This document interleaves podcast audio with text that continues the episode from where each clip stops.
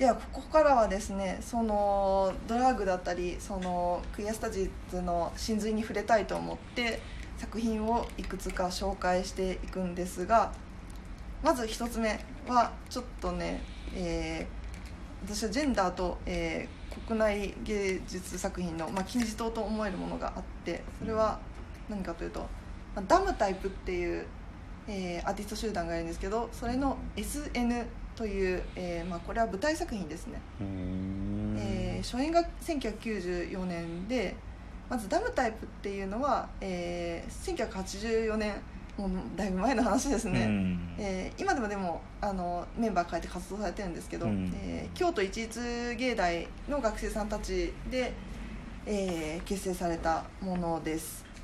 で、えーこの SN っていうのは、まあ、さっきも言ったように、まあ、舞台作品で、えーまあ、そういうダムタイプっていうのはそうダンスだったりそうパフォーマンスで、えーいろんな作品を残してるんですけれども、この SN っていうのはスピーチと、えーダンスと、うん。あとは映像作品、まあ、その頃あのメディアアートってあのまだまだなかった頃なんですけど、まあ、うんそれの走りをやった方々です。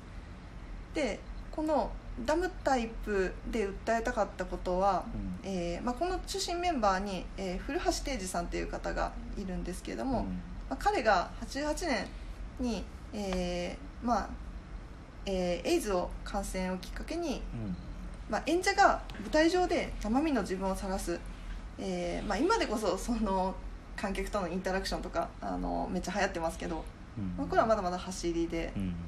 その自分を晒すことによって、えー舞台を観客とのコミュニケーションの場にするっていう、まあ、当時でいうと新しいコンセプトで作られたものなんですね。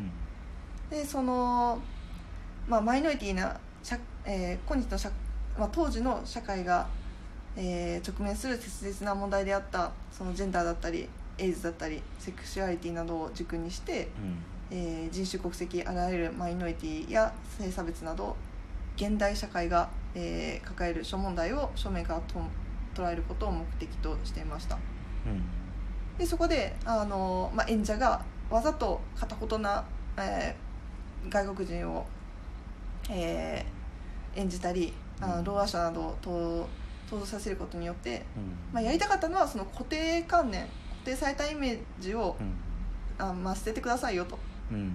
いうことを、えーやっていてまあそのこれはどっちかというとその鑑賞者の目に、まあ、こういうふうにしてくださいっていうふうに働きかけることにうん。重点を置いた作品なんですね。うん。すごいなんかその映像なんかもかっちょいいしその、作品としてとってもあの見応えがあるので、うん。これちょっと YouTube にあの あのショートバージョンだけどんな感じか見れるので、うん。よかったら、まあ、インタビューと合わせて見てみてほしいなと思います、でもう一個なんかこれで見ていて、まあ、特筆すべきはそのこの古橋さん自体も実はドラッグをやっていてうん。で、えーまあそのもともとニューヨークで活動してたんでそこでやっていて、でうん。帰国後も日本でやっていたりするんですけど、うん。まあ、彼が言うには、えードラッグっていうのは芸術であり単に興味の尽きない驚きにとどまらないというふうで彼の芸術の、うんあのエネルギーにもなっていたようです。うん。っていうふうに日本の中でもずっと根付いたものではあったんですね、うんですがなんかそれを全面化した作品ってなんかそれ以後も、まあ、例えばその LGBTQ を描く作品はなんかいろいろあるんですけどなんかこうその古橋さん自身もそのメンバーにはそれをその自分がドラッグってやってるってことを言えなかったりとかか後ろ向きな風だったんですけどそれをポジティブに全面化したっていうのはないかなって思ってうん。探したところうん。やっぱり頼れるはネットフリックスですね。ううん。ありましたか。はい、うん。にありまして。なんかこういう作品なんかネットフリックスもうめっちゃ上がってますけど、み見たことあります？ああ多いよね。多い。うん。なんかうん。サムネイルとか上がってきますよね、うん上がってくる。見ます？いあ僕今日ミノルさんが紹介するやつ何個かも見あ。見てたやつあったよ。本当ですか、じゃあちょっとそれにあの竹野さんの感想も聞きながら、うん。えー紹介してもうねだ大好きなんでこれ、うんあのしょ今日、え4つぐらい紹介したいと思います、一つ目は、うん。えーえークイアアイ。うん。外面も内面も素敵に改造。うん。これ2018年えーからの作品なんですけれども、うんうんこれ見たことありますか？これ多分見た。あ見ました、うん。これは何かっていうと、まあのクイアな愛を持った方々、うん。まあ、ゲイ5人組の方々がまあ視聴者からあのこの人改造してよっていうふうに、うん。あのリクエストがあってその寄せられたターゲットを、まあ、あの素敵に改造していくんですね、で、まあ、米国内ですごい人気があってでもう全部で4シーズンあってそれぞれもう8エピソードぐらいあるんでかなりの量が取られてたのとあと日本でも結構人気があって、で去年、えー日本スペシャルっていうのがあって4エピソードあってこれは水原希子さんがあうん、あコンビ組んでね、はい、すごい素敵でした。で私ねこれすごい好きでであのまずこのゲイ5人組の方々が最高なんですね。うん。でこの人たち、まあ、 Fab Five って呼ばれててまあ fab なんかよくす素敵な5人とかいうのをファ,、うん fabulous の fab ですね、って言うんですけどよくこういう改造のあの番組ってよくあると思うんですけど、うん。この番組すごい変わっててで何が変わってるかっていうと、まあ、5人組でであの例えばファッション担当の人とかそのあのヘアメイク担当の人がいるっていうのは分かるんですよ。うん。であと3人何かっていうとうん。1人はカルチャー担当うん。カルチャーとライフスタイルの、うん。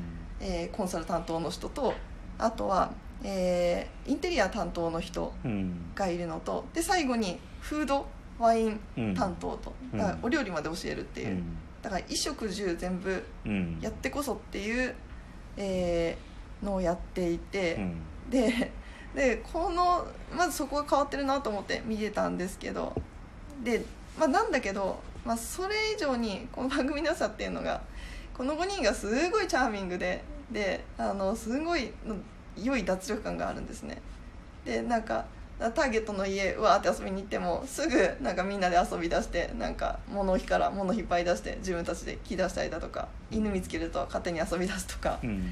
いうふうに、えーなんかもうみんな自分らが楽しみ出してやってるっていうそれ見それを見てるだけですごい楽しい。っていうのと、うん。あとはあのーよくなんかこういう改造番組ってなんか、まあ、まあこうしなさいよっていうふうに全部ディレクションしちゃうパターンが多いと思うんですけど、うん。そうじゃなくて1週間ぐらいその人と一緒に生活してであの一緒にそのその人は本当にどうしたいのとかその人の選択を促すようなことをしていくっていうなんか一緒に答えを探していくうんのがいいなっていうふうに思いますね、うん。例えばあの一緒に服選びに行っても、うん。あのこれ着なさいよじゃなくてあなたはどれが好きとかうん。そのカルチャー担当の人もあなたはこれからの人生どうしていきたいみたいなことを一緒にしゃべるっていう、まあ、のがあって、まあ、これでいいのはそのだからあるべき答えが先行しないこと。うん。そのだからこういう人たちってそのあの遊びしろをたくさん持ってるっていううん。のがいいなと思ってますね、っていうのが一つあって、うん。でこういうのを見てると、うん。やっぱり私こういう人たち好きだなと思って、うん。なんかどんどん画像を漁っていったんですが、でもこの方々は、まあ、あの自分たちでゲイっていうふうにあの言ってるんですけど、うん。でここからはいよいよそれプラスうん。さらにあの想像の主のところとしてのドラッグうん。っていうものは全面化した作品を、えー紹介していきたいなと思います。えこの私的ファブ4の話しなくていいんあですか？あいいんですか、えっとん。私的ファブ4っていうあの、まあ、これそのファブ5っていうのがいるんですけど、うん。であ私的にそのあファビュラスな4人組がいて、うん。でそれは認知科学の分野でいるんですね、うん。でそれ何かっていうとその前もちらっとお話ししてたんですけど、うん。まあ、ミラーニューロンうん。っていうものがあるんですけどこれはその人の行為例えばあの人があのジュース飲んでるのを見ると自分もなんかジュース飲んでるような部分のニューロンが発火すると。だからその人のミラーになったニューロンが発火するっていう現象がミラーニューロンというんですが、うん。これすごい大発見だったんですけどもこれを発見したチームっていうのが4人組でこの人は Fab 4この人たちを Fab 4って呼ぶの？あえっとこれみ別みのるさん勝手に呼んでるだけ？あ実はあのこれものの本で受け売りなんですけど、うん。そういうのを表ファブフォーって表した人がいてあそうなんだ。あ Fab Four やと思って。エンジニアの世界でもねゴッフっていうのがいてね、へー。 God of Four だったかな。 GoF。そう GoF っていうねあのそれ何やったチームですか？あのねあのプログラミングのはい。タタイプっていうかなんつったらいいかなパターンなんとかとか言うんだけど全てのプログラミングが23のパターンに分類できるんだってことをそういう思想を発表したやつらでそれの、まあ、組み合わせだったり繰り返しだったりでしかないっつってそれを GoF っつってうん God of Four って言うんだよね。えそれをやったチームってことですか、うん4人。え4人がそう。えーなんかこの私の思ったその Fab Four っていうと、うん。その役割分担がすごくて、うん。であの、ま、そのチームリーダーの人は、うん。その研究の幅広さが異常だったりその脳神経科学への直感が、ううんん類まれな類まれなるものだったりうん。してで他の人はその研究用のツールを開発したりマネジメントが、うん。まあ、全然違う能力があの長けてたりしてでそれの人たちがすごいいい組み合わせになっててで私なんかは結構あのチームを組むことはなくって、うん。いつも単独で研究してるんでうん。こういうの見ると羨ましいなって思っちゃうんですけどね。そのゴッフォってどうなんですか？ゴゴッフ？いやいや全員スーパープログラマーですよ。ああそうなんだ。でもまあいいチーム。まあでも仲悪いって説もある。あそうなんだ。いろいろ説があって。うーん。そうなんですね、うん。そうだからあの前のそう国家機動隊特集でも、うん。そのスタンドプレーでうん。いいチームワークを出すみたいなのがあって、だからそういうやっぱりチームワークっていいです。チームワークっていうかなんかそういうふうにうん。なんか人とクロスできることっていいですよね。なるほどそうですね。じゃあドラッグの創造性の話ですね、